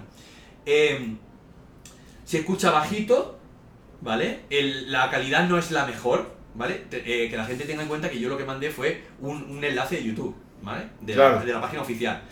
Pero todo pinta a que es un canto que tiene que ver con la unión y que tiene que ver con los principios masculino y femenino. Es decir, bueno, pues casa un poco con lo con que la respuesta con la respuesta, tal vez con la letra, con nuestra propia percepción. Y, y luego, X tiempo después, ¿cuánto? ¿Dos años después? Dos años después casa con la respuesta que nos dio Tilo. ¿Vale? Que incluso llegó a profundizar un poco. Tenemos que decir, bueno, para el que no haya visto la entrevista eh, en este momento, como nosotros, ¿vale? aunque nosotros como hemos estado allí lo sabemos, no, o sea, fueron respuestas largas, ¿vale? Y en algún momento habló, eh, habló acerca de lo fascinante que es ¿no? Eh, las diferencias que hay entre lo masculino, lo femenino, el hombre, la mujer. Y luego yo pensé mucho más tarde, qué pena porque le podría haber dicho esa, esa frase o esa reflexión tan, tan, tan popular, ¿no? tan, tan eh, mítica del escritor William Burroughs, ¿no? que decía de aquello de, no es que sean tan, no es- o sea, eh, decía algo así como, fijaos si son tan diferentes hombres y mujeres que si vivieran en planetas diferentes, ¿no? lucharían entre sí. ¿Vale? Sí. Y pensé, ah, qué pena que no, que no le he sacado eso a- a- en la conversación a, a, Tilo, ¿no? Es que siempre se queda algo. Siempre Claro, se queda pero algo a lo que voy, me pongo territorial, eh, tercera parte. Eh, bueno, pues hemos tenido, eh, bueno, mi reconocimiento a, la gente que le preguntó, o a la persona que le preguntó en esta entrevista cortita así en YouTube y demás, mi reconocimiento a la persona que le preguntó por el sample, por el sample de Exodus. ¿Vale? Pero a lo que voy es que hay que profundizar un poco más. Eh, como, como, como decimos algunas personas en España, Tilo hizo una loncha lateral, ¿no? O sea, quiso evadir el responder acerca de esos dos otros samples. Bueno, vale, pero esto, o sea, el preguntárselo a la cara ha servido para, eh, para que sepamos algo. No se lo vamos a volver a preguntar. Es, es decir, bueno, esto un poco entre comillas, por lo menos públicamente. O sea, lo que quiero decir es que mm, a mí me ha quedado claro que Tilo no quiere desvelarlo. Punto, se acabó. Ya está. Sí. Bueno, pues capítulo cerrado. Yo voy a seguir indagando. Yo quiero seguir indagando porque yo quiero averiguar de qué se trata, ¿no? En esos dos samples. Pero puede ser que un día, ¿no? Con Tilo, eh, como a lo mejor, eh, no sé, en San Luis, tal vez, a lo mejor si tengo oportunidad de hablar con él, le digo, oye, mm, O en Madrid. o en Madrid, ¿no? O en O sea, Barcelona. yo voy a seguir, pero públicamente a lo mejor ya no, porque él no quiere decirlo. ¿vale? Así es. Pero para eso estamos, para poner el punto sobre la I, ¿no? O en Suiza. O en Suiza. Algo, algo también que, que destacar, de, sobre todo los temas que se olvidan, había preguntas que dijeron, "Oh", que después salieron y, ¿por qué no preguntamos? no? Mm. Como Juan tuvo una de, oye Tilo, ¿cuáles grabaste de Linen Shaft antes de la pandemia y cuáles Mm. después de la pandemia? Así de, oh, Mm. mierda. y que nos diera un poco de contexto ¿no? al respecto. O sea, en plan, vale, sabemos que la, la pandemia eh, os ha fastidiado como cualquier otra banda. ¿Y por qué quitó A nivel de fecha. no? Claro, claro, por ejemplo, ¿por qué, quitó? ¿Por qué no está? O ¿Por qué sea, no está Persone si claro. la anunció como Claro. parte del disco futuro? Claro. A mí me hubiera Pero- gustado que hubiera dicho, mira, esta canción estaba, pero faltaba, faltaba la parte de la, de la orquesta, por ejemplo. Eso hubiera molado mucho, ¿no? Me faltaba la instrumentación Así clásica, ¿no? Y, y ahí como la canción para y yo como arrancándome la piel, ¿no? A tirar. En fin, la tercera pregunta la hiciste tú, en, en función de, de por qué no ha tocado sí, canciones que los fans consideran como las mejores, que es Die Straße der Zeit Ujú. y Sacrifice. Sacrifice. Para la respuesta de Die Straße der Zeit, nos voló la cabeza, pero por favor. Ah, Hasta donde recuerdo la respuesta fue, bueno, ese, esa frase que casi casi vamos a enmarcar en nuestras habitaciones, la dio, creo. Ah, no, pero eso, eso lo dio después. Pero Ah, primero nos dijo que necesitaba una orquesta Hmm, y que no podía tocar este, Distracer Sites en una orquesta. hmm. Pero que cuando. Y, y entonces, eh, como que su- sugerimos, ¿no? Y pues, entonces, ¿para cuándo la orquesta? Mm. Y de hecho, eh, gracias a esa respuesta, él se adelantó a otra pregunta que teníamos eh, estructurada, ¿no? Entonces, eh, nos, nos este, spoileó un poquito la, Sí. la siguiente. Pero, pero, se- pero indagamos en otras cosas, ¿no? O sea, Ujú. sirvió también para Sí, indagar. por supuesto. Sí, por supuesto. Y lo del tema Sacrifice, que es un tema que, que sorpresivamente ensayaron para esta gira. La consideró por primera vez Sacrifice para ser tocada en la gira. Y al final del día, Gama nos estuvo, bueno, les estuvo Sí. contando a ti y a, y a Pablo que, que sí, que como que no le gustó el resultado y antes de volar así, tachada. La descartó. La Digamos que la ensayaron, no les gustó el resultado, como se escuchó, y dijeron, no podemos presentar esto. Igual no la ensayaron lo suficiente, o igual consideraron que para, Los arreglos para, no eran- para redondear el tema necesitaban más tiempo. Imagino que ya eh, los días previos antes de, de venir a México, y a lo mejor Tilo dijo, "F, dejémoslo, o sea, que tampoco es necesario, tampoco vamos a presentar algo de lo que no estamos satisfechos. Entonces, al- es- lo interesante de esto es que está en el radar de la cremosa. Y que es, por- es muy posible que no, o sea, bueno, a ver, podrían ocurrir dos cosas. O abandonan por completo ese tema y es como, eh, eh, pasamos, o lo van a retomar los ensayos de cara al futuro, ¿no? Yo quiero pensar que es lo segundo, ¿no? Es que mucha gente la estuvo pide. Sí, mucha gente. pide, y la gritaron en el circo volador. Sí. Y, o sea, lo, han estado bombardeando con que toquen Sacrifice. Mm. Así que, bueno, es que usted, si ya ve este video, ya no, ya, ya la crimosa ya no está en México. Entonces, Mm, Claro. pero pónganlo en sus redes sociales así, ya toca Sacrifice en la siguiente gira, ¿no? Mm. Quizás a, la- a lo mejor en Madrid. En Madrid, te Puede ser, puede ser. Como vas a venir, lo vas a... Todavía no sabemos, pero ojalá. Después, la cuarta pregunta, y quiero agradecer públicamente a Ricardo Cisneros Rashno por habernos sugerido esta pregunta, que hasta ti lo dijo, es que ustedes lo vieron, dice, es la pregunta de las preguntas, que la hizo Juanan, en el sentido de Tilo, si tuvieras que elegir un director para que realizara uno, un videoclip de Lacrimosa, ¿a quién elegirías y por qué? ¿Y qué canción? Pero eso, ¿Qué ya no, lo, canción? eso ya no lo respondió. Eso no lo responde. Pero no importa. Y en la pregunta mencionábamos a Charlie Chaplin, a David Lynch y a Lars von Trier. Porque son nombres que él eh, eh, muchas veces ha mencionado en, en alguna entrevista. Sin tampoco dar más detalle. Bueno, en el caso de Chaplin más sí, ¿no? Pero en el caso de otro un poquito solo, ¿no? Lo, lo- lo de Chaplin, dice, pues no elegiría a Chaplin porque él es como que la fuente para la inspiración de muchas cosas de la crimosa. Nos quedaría raro que fuera él el director. David Lynch, ¿qué dijo de David Lynch? Dijo eh, principalmente que aunque admira mucho su trabajo, lo cual es natural, eh, había películas que disfruta mucho, pero otras que no alcanza a entender eh. De la mejor manera, ¿no? Sí. Y que obviamente eh, él no tra- trabajaría con su música dirigida en un video por alguien a quien no entiende completamente. Creo que eso fue muy, Una, muy una certero, ¿no? grandísima respuesta, ¿eh? Muy, muy, una respuesta muy inteligente. Y finalmente con Lars Que, por cierto, por cierto, Sí. perdona, perdona. Una respuesta que además, eh, mm, digamos, eh, nos dice, nos dice que Tilo es, sigue siendo esa persona que no hace concesiones, ¿vale? Porque ¿quién no quería tener un videoclip hecho por David Lynch? Tú como Tilo Wolf ya te encargarías de, mm, no sé, dirigir a un poquito a David Lynch para que lo que él hiciera no estuviera en contra, ¿no? De, de- de tu tema, de tu, de tu propia sensibilidad, de lo que tú quieres expresar y demás. Me pareció una, una, una respuesta muy, muy honesta. Sí, sí, sí, totalmente. Y elige a Lars von Trier, ¿no? Diciendo, es que por la manera en que trabaja, eh, que, y, y, y Juanan reforzó mucho esa, esa respuesta, ¿no? De que cada película era un proyecto en sí mismo. Y que y yo le dije, y trabaja por trilogías, ¿no? Sí. Entonces Tilo también dijo, "Oh, ok. Entonces fue como...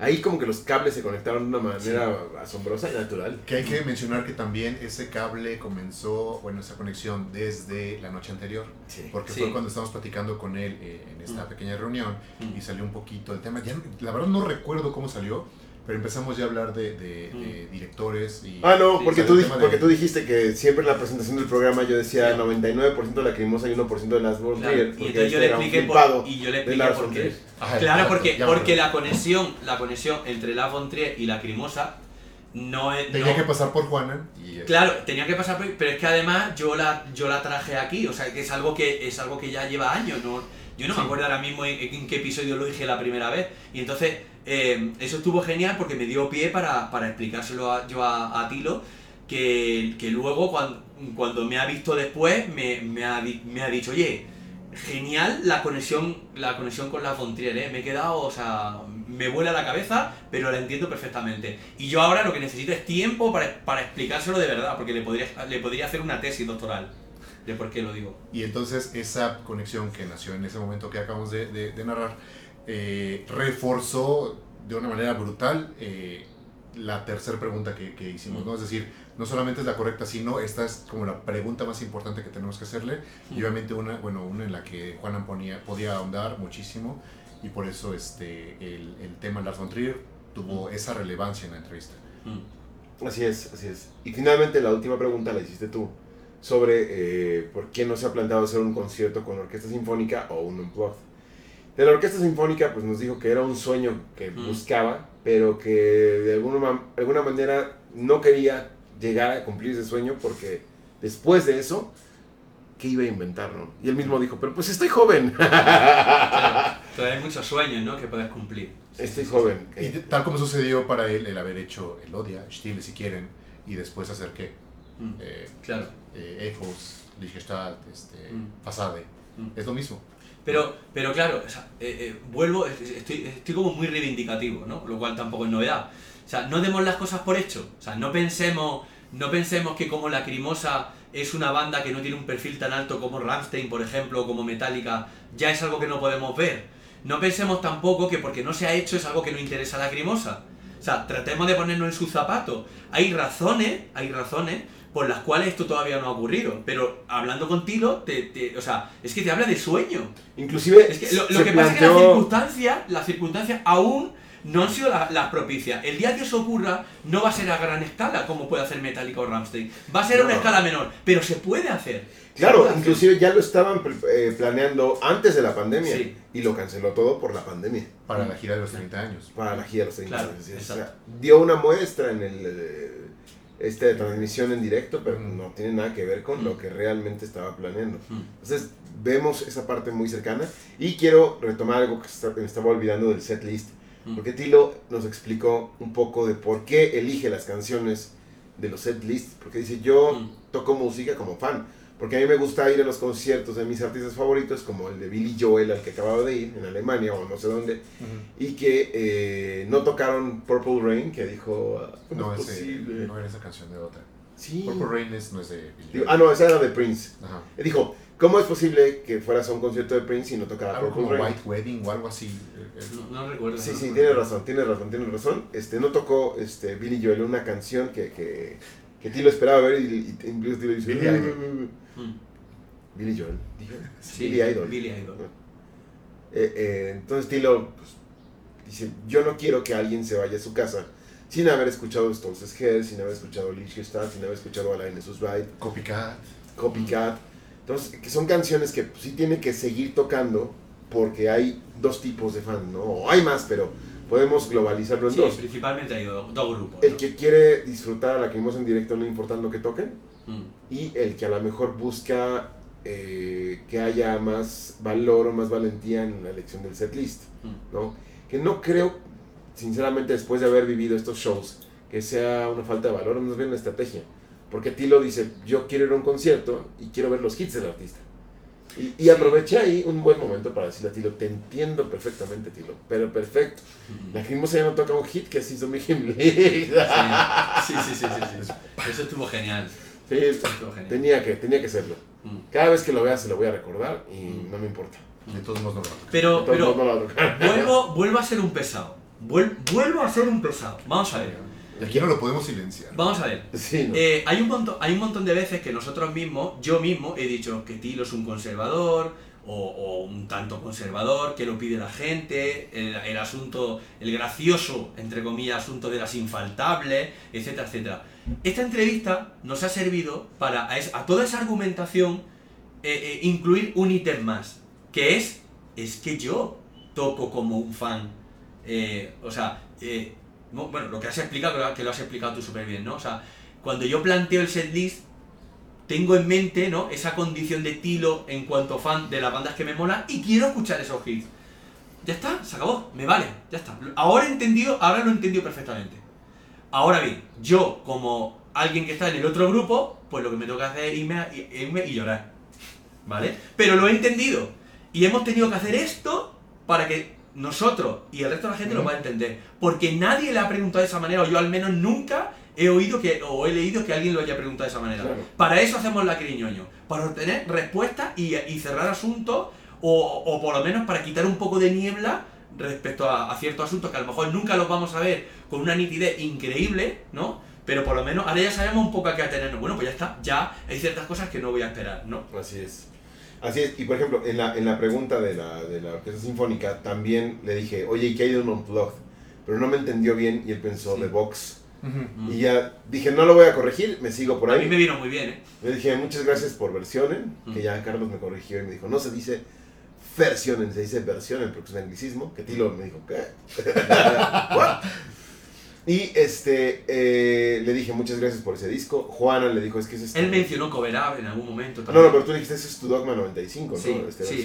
Sí, Y después dice, pero también no se olviden de Cover Up, me gusta mucho. Y nosotros, sí, sí, claro, espérate. claro, claro, claro. Digo, gracias a Cover Up soy fan de, de Lord of the Lost, ¿no? Y el Chris. ¿Has oído eso? ¿Has oído eso? Ajá. Y ahí eso dio pie a una pregunta bien interesante. Bueno, antes de que esa pregunta interesante fue eh, que, que fueron preguntas que, que salieron ya después de las que ya teníamos planeadas.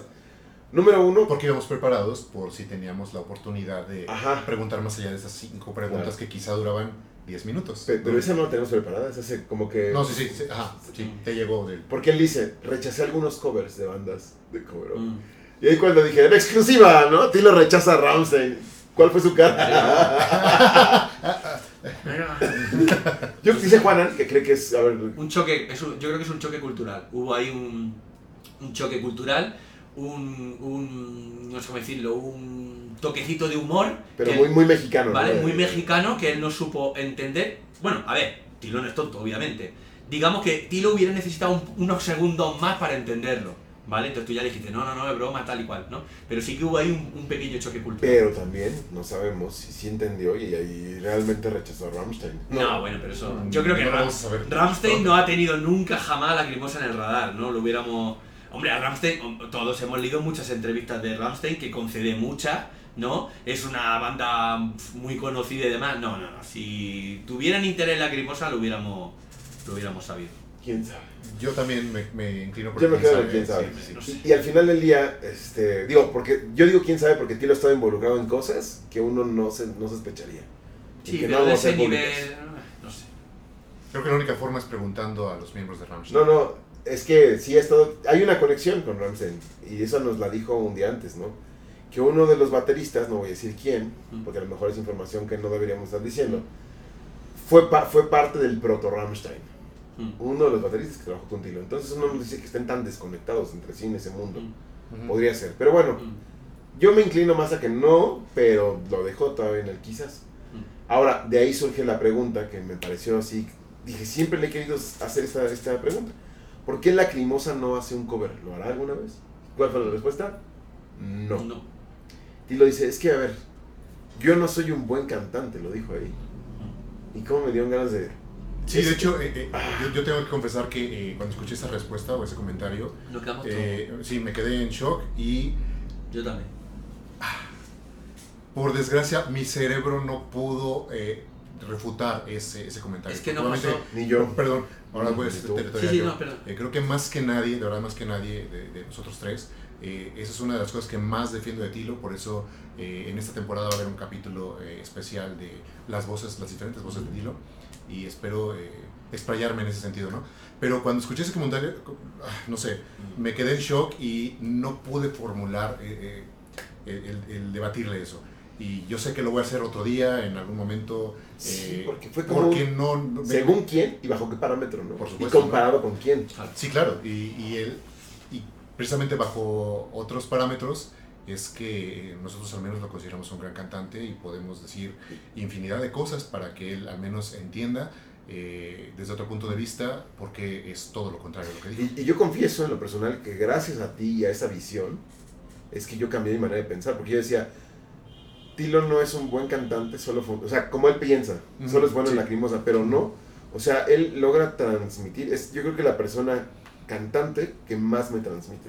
A mí me parece un, a mí me parece un, un cantante excelente, ¿eh? un cantante excelente. Lo que pasa es que eh, existen cantantes excelentes que pueden hacer música como Lacrimosa, con todas las comillas del mundo, porque no existe nada como Lacrimosa, pero luego hay- existen excelentes eh, cantantes que proceden del ámbito de la música clásica, ¿no? O sea, Sí, no es comparable. Mm. Es que no canta como Pavarotti. Joder, es que Steven Spielberg tampoco rueda como Orson Welles, ¿no? O sea, quiero decir, ¿qué chorrada es esa? Uno es Orson Welles y otro es Steven Spielberg, ¿no? O sea, que Mm. hay cosas que no, son comparables. Eh, a mí me pasó lo mismo y no sé si eh, tenéis la misma percepción que yo y, no- y creo que no hemos hablado de esto. Cuando estábamos haciendo la entrevista hubo un momento donde se escuchaban algunos sonidos, tenemos que decir que había personas en esa habitación, más allá de nosotros, más allá de lo que se ve en, en cuadro, se escuchaba algún ruidito, hubo en algún momento... Ah, Pablo, ahí pasando, eh, frente y a la toma de y algún momento, creo, creo, creo, creo, creo recordar que Jorge recibió alguna llamada o algo así, o alejándose hacia frente. Eh, ocurrieron una serie, una serie de cosas, ¿no? Cuando Tilo dijo eso, creo que no. Creo, creo que nos pilló a todos con la, con la guardia baja. Bastante. Y se hizo el silencio en la habitación. Nosotros estábamos callados porque estábamos en cuadro, pero la, la gente de atrás, yo sé, el típico movimiento, algo que cruje, alguien que dice algo así como en voz bajita, que a lo mejor eso luego no se registra, ¿no? Se hizo el silencio. Creo que nos quedamos todos con la misma con la misma esta. Sería interesante eh, Decirle, Tilo, decirle, no mames. eh, No, decirle, eso, va- eso va a suceder, yo lo decirle prometo. en San Luis o, o en algún, o, o en algún otro momento, decirle, En el próximo programa de que esté aquí, Griñones. Tilo, eso mal. Porque eso eso también va a suceder. o sea, Sí. yo le podíamos decir, mira, Tilo, ¿recuerda, sa- sabes el aforo que hay en el circo volador? Creo que todas las personas que estaban ahí hubieran dicho que estás equivocado. Y ahora digo yo, ¿se equivocan los chinos con el arroz? Ahí lo dejo. Hizo- Es, es un diálogo de... Sí, pero bueno, eh, en las cosas que tengo que eh, reprocharme a mí mismo y que obviamente no he dejado de hacerlo desde que sucedió fue esa, ¿no? Eh, Mm. Seguramente cuando estuve contestando varias cosas, mm, algunas Ya. ideas se, se gestaron en Claro. nosotros, Sí, pero sí, fue sí. difícil traducirlas, ¿no? Eh, Claro. traducirlas, eh, me refiero a expresarlas. Y esa para mí fue la principal. Yo me llevo un regaño a mí mismo por no haber... Mm, Yo también. En general, sí, totalmente. Yo yo también, también, yo yo también, también. yo también. Y otra de las, de las preguntas que fue como, esa sí la preparamos en caso de que dinos lo primero que te venga a la mente cuando te menciones estas canciones. Que también se me quedaron en el tintero unas que dije, Mm, sí, sí, yo... ay. puta, Mm. Pero, pero bueno, eh, también... Déjà vu, Habrá, este, habrá, habrá más Ya para entonces el tiempo estaba corriendo. Ya estaba este, corriendo. Nos estaban corriendo. Mm. O sea, eh, Sí, un Sí, poquito. un Había, poquito. había que apresurarse ya. De todas formas, tenemos que decir que este, esta es la primera entrevista que le hemos podido hacer a Tilo, ¿no? Lo lógico es pensar que va a haber más y que, mm, no sé, o sea, eh, habrá otra oportunidad. Es que surgen, la- muchas preguntas surgen conversando con él porque Sí, él da pie. claro. Porque Él él da es muy pie. buen conversador. Claro. claro. de hecho, si, si hoy, hoy sabiendo ya lo que nos contestó, estructuráramos otra vez las cinco preguntas, serían algo diferentes, algo diferentes, Mm. ¿no? Y digo, también estamos preparados para algunas respuestas que nos Mm. dio. Híjole. Así es. Pero habrá una. o- Yo creo que para ser la, primera vez estuvo muy bien, ¿no? Estuvo muy bien, sí. Mm. Y bueno, lo que nos dijo con Distraste de Sight, un regalo de Dios, porque no de supe cómo logré componer eso. Me, me, me agrada muchísimo porque la tiene en estima. Por supuesto. Todos eh, pensábamos eh, que, que era como ya la había olvidado Claro. por un post que puso cuando salió Hoffnung que dijo, ¿se acuerdan cuál es la canción más larga de la Claro. cremosa? Y todos, sí, Distraste de Sight. Bueno, olvídense. Llegó Montfoyer, ¿no? Es como, Claro, claro. ok, sí, pero no mames, no, no, no Claro. la ningunees, güey. La- eh, insisto, No, ese era un asunto este, mm, Insisto, insisto, la importancia de profundizar. Yo en ningún momento yo pensaba que no le, que Side fuera un tema que no le gustara a él.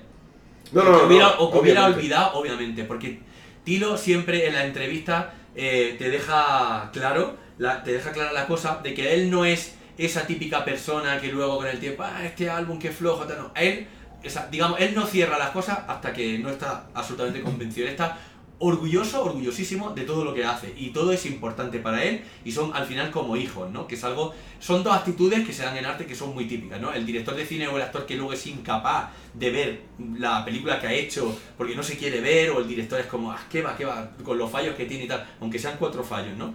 Entonces, pero la importancia de profundizar, ahora sabemos, ahora sabemos por qué. No tengo una orquesta, y además es un regalo de Dios. A lo mejor no quiere tocar un regalo de Dios que está hecho y es algo sagrado y está bien ahí donde está y punto. Es que es lo contrario a lo que podríamos pensar. Totalmente. Esto- esa es la otra cara de la moneda. Hostia, chapó. Pues eh, hemos tenido que llegar nosotros y, y hacer esta entrevista y demás para tener un matiz que hoy va, jamás lo hubiera imaginado yo.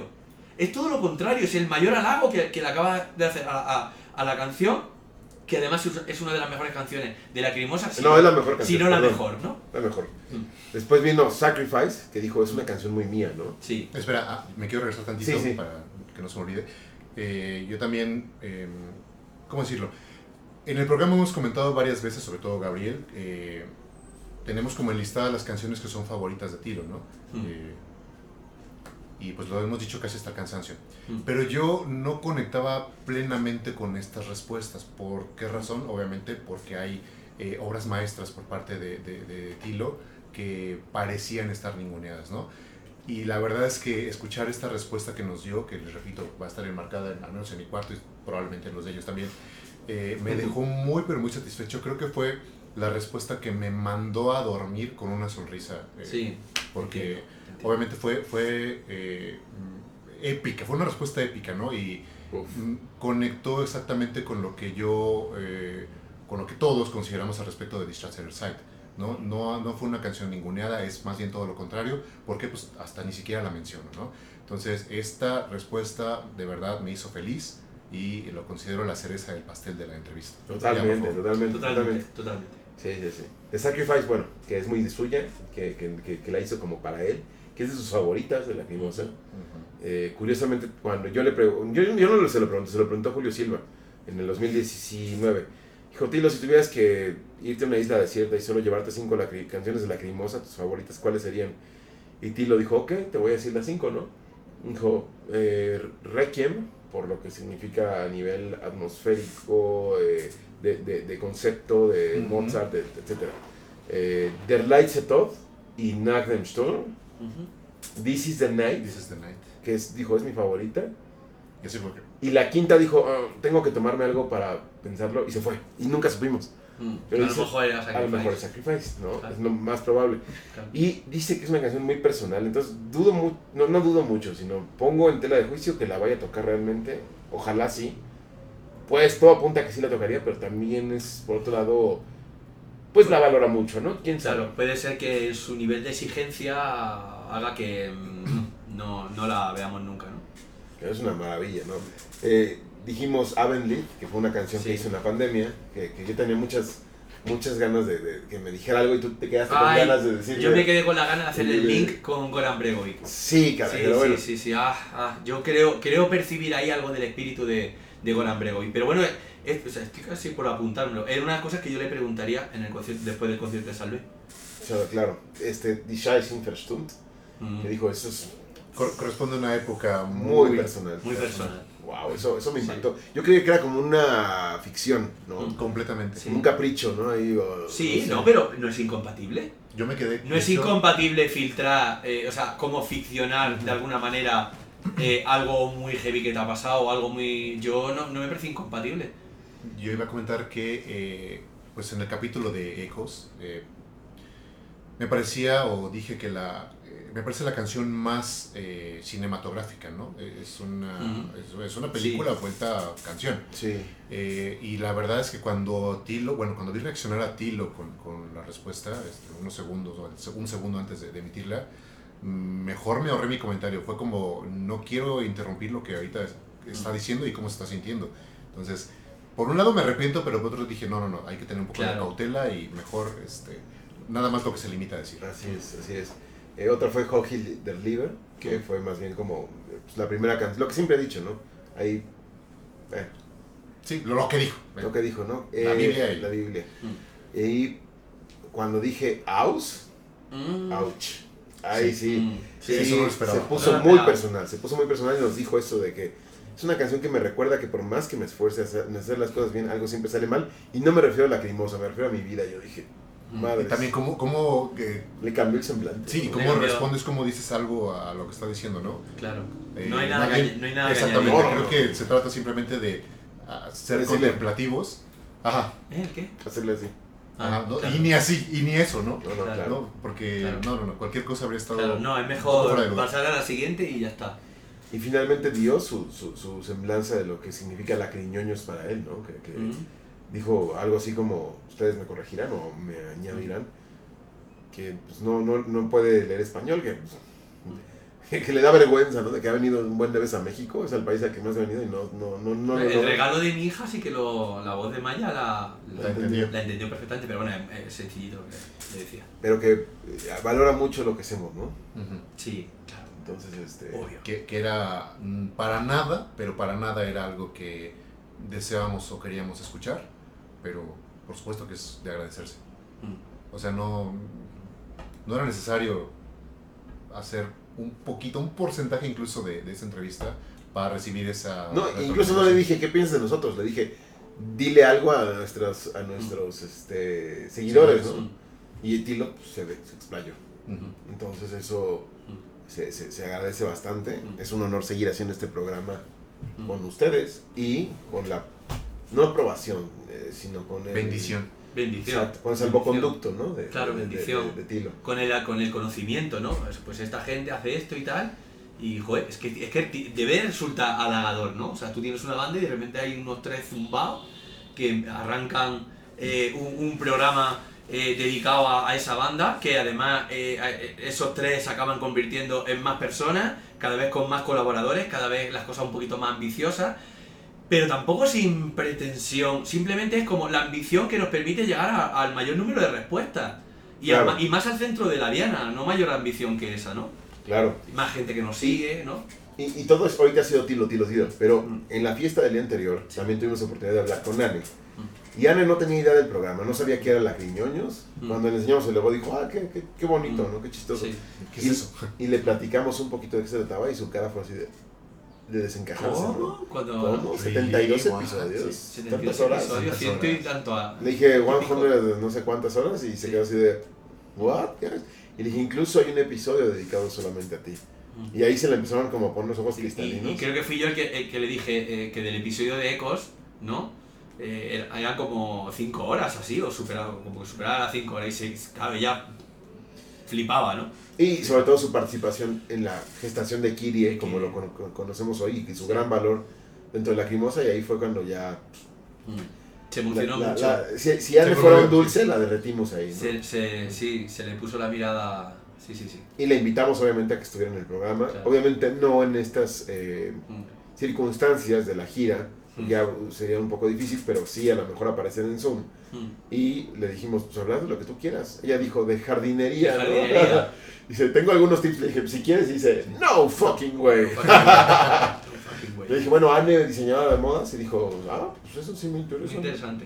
Primero dijo, veremos, ¿no? Mm. Después dijo, sí, totalmente. Sí. Entonces, también Ojalá, esperen ojalá. aquí a Anne. Mm. Y no nada más a Anne, esperen a Henrik Flyman. Sin polémicas tontas. Esperen a Henrik Flyman hablando de sus, de sus proyectos. Esperen a Kerstin Delle Ujú. hablando un poquito de su participación Sí. en Snake Skin. Con ellos ya hemos hablado, hay que decirlo. O sea, Sí, los ya. mencionamos a ellos porque ya está el, el contacto abierto, ¿no? Así es. Y están las cosas, eh, eh, estamos esperando a- al, al momento oportuno, ¿no? Anne igual, es sumada Claro, esa, Anne son- esa lista de, de Claro. importancia. Ahora, queremos todavía, tenemos el chance de ir a San Luis y preguntarle a Jens, a Julian, Claro. a JP, que si Y- se animarían a estar. que- y que imaginen, ¿no? Que imaginen un poco, si han visto un poco el programa y con lo que estamos diciendo y demás, pues que completen, ¿no? O sea, nuestra, nuestra, o sea, para nosotros lo ideal sería hacer el pleno, Claro. ¿no? O sea, que no haya ninguna persona con cierta importancia dentro de la historia de la Lacrimosa con la que no hayamos hablado, con la que no, de la que no hayamos sacado algo, etcétera, etcétera, ¿no? Entonces, yo creo que con eso ya lo, eh, lo van a entender perfectamente. Sí, ¿no? O sea, es lógico. y lo que le dijimos a Tilo también, ¿no? Lo de, Sí. oye, ¿sabes a quién estamos planeando entrevistar? Mm. A, a tu, como dice Jonathan, al George Martin de la Crimosa, Sí, ¿no? sí. A Gottfried Koch. Sí. Y Tilo, ¿qué dijo? Sí, ¿Qué no. Ok. Ok, ¿no? Ok, that's Sí. interesting. Sí, claro, no se lo Y, esperaba. y dijo, y dijo, aprendí mucho de él. Claro, Eso es- aprendí mucho de él. Pero es que, es que volvemos a lo mismo, es que ¿quién hace eso, tío? Es que ¿quién hace eso? O sea, aquí, eh, si nos ve alguien, entrevistemos también todos juntos también a- al resto de músicos, ¿no? O sea, Claro. Julien, hoy, yo- hoy mismo yo me he puesto a buscar información de Julien, ¿vale? Julien, hoy, el día del meme, ¿vale? El día del... El día, ¿vale? Un chiste, un chiste privado, ¿no? Saludos a Eh, Abigail. sa- Saludos a Abigail. Entonces... Eh, la, la, Oh, cosa, la bien. cosa es que eh, Yo, de verdad, o sea, es que no se, no se trata de que todos tengamos que hacerlo nosotros, o que nosotros seamos mejores que nadie o más guays que nadie. No, yo estoy encantado. Si hay alguien que entrevista a Julien, yo estoy encantado. Yo, yo lo que quiero es aprender acerca de Julien. Y si las preguntas que ese otro medio eh, le ha hecho a Julien me suscita a mí otra, es genial, porque al final es- esto es un trabajo colaborativo entre todo el mundo. Claro. Yo- nosotros no hemos aprendido todo lo que sabemos de la Lacrimosa así porque ha llegado el Espíritu Santo y nos ha dado así como... No, no se trata de eso, pero Julien, ¿qué sabemos de Julien? O sea, hoy me he metido en Discord, es que no aparece nada. No aparece nada. ¿Qué? Porque, porque Julien no ha, hecho, no ha hecho nada. No, hombre, algo ha hecho. Probablemente, bueno, a ver, Julien no, no es lo mismo que JP, eso, es obvio, ¿no? O sea, no tiene una trayectoria tan dilatada como el propio Tilo o como JP. Pero, eh, ¿en qué bandas ha tocado Julien? ¿De dónde procede? Sa- sabemos muy, muy pocas cosas. Entonces, ¿es, es interesante eh, entrevistar a Julien? Por supuesto, y si alguien lo hace antes que nosotros, ningún problema. Pero aún así, nosotros lo intentaremos. Para darle nuestro toque, para completar lo que hayamos visto en ese otro medio, ¿no? En fin, creo que eso es lo interesante. Al final se trata de aprender. o sea, a JP, que Claro, James. AC. AC, AC, o sea, Mane, o sea, Jens, Claro. eh, Sasha Gerdy, Sasha, imagínate. claro. Imaginaros, ¿No? imaginaros Philippe AC, Aliot, Fili- claro, Judy Judy Gruning. Gruning. Judy Gruning, ¿podemos? Yo Es que también va, va- va a haber muchos fans. Irlund. Uf, Claro, claro, Va a haber claro. muchos fans que. ¿Quién es Judith Gruning? ¿Quién Claro, es Godfrey bueno, pero- Cut? Claro, porque bueno, pero eso ya, o sea, uno, uno llega, uno como fan de la cremosa llega hasta donde se propone, ¿vale? Yo quiero llegar a la cima, yo, o sea, yo quiero subir el Everest como fan. Que cada uno, pues, ¿quién es Judy Gruning? Bueno, pues te has quedado muy abajo, bueno, pues tú mismo. Pero me parecería bonito qué tiene esa persona que decir de la primera etapa de la cremosa. Uf, ¿Os imagináis? Pero, pero, pero por favor, ¿cómo puede ser una entrevista con, como, con AC? AC puede hablarnos. Primero, eh, AC puede hablarnos primero él como baterista en la cremosa. Pero es que también nos puede hablar. eh, Como el jefe de Nine Lives Entertainment, claro, exacto, ¿no? que antes Exacto. era All Access. O sea, su perspectiva es como súper compleja, ¿no? Así o sea, completa, perdón. Entonces, ese tipo de contenidos también los van a ver ahora mucho en el canal. He pactado también con otras personas que también ya no quiero desvelar tanto porque a lo mejor se, con- se consiguen o no, que tienen que ver con la crimosa de, de cierta forma. Eh, muchos, muchos, este... Se viene una te- tercera temporada muy interesante, muy, muy inesperada también. Mm. Eh, a lo mejor muchos de los episodios que tenemos planeados vamos a tener que Hay que posponerlo. tacharlos hacia la cuarta temporada Claro. y, y se vienen pues muchas cosas. O sea, vamos a hacer la criñoños hasta que digamos allá. No, imagínate que te dice, y sí, sí, claro, claro, no, es que tenemos que hablar primero de, ¿no? De, bueno, pre- pre- prefiero no decir nada para no desvelar temas, ¿no? Pues no, habría que De los a- tatuajes, ¿no? Claro, de- claro, habría que atender a, a ese señor, ¿no? Ahí sí. Así es. Entonces, eh, digo, vamos a, a seguir trabajando para ustedes, para que eh, aprendan más, aprendamos en conjunto, para que pues tengan, sepan ver esto no nada más como una banda más, sino como Mm. un proyecto artístico del cual vale la pena desmenuzar. Eso. Y pues no me queda sino decir que pues muchas gracias que estén aquí. Es Mm. nuestro primer episodio juntos realmente, físicamente, en las tres dimensiones. Y este, pues esperen todo lo que se viene. Eh, no me queda más que, que añadir más que se suscriban a este canal, déjenos su like, comenten, compartan con algún amigo que le guste la crimosa, piquen a la campanita para que no se pierdan los estrenos. Y pues esta tercera temporada viene con todo. Muchas gracias chicos. Muchas gracias a ti, Gay. Yo acabo haciendo un Julien, pero un Julien pedado. Ahí está. Nos vemos en el siguiente episodio. Chao. Chao.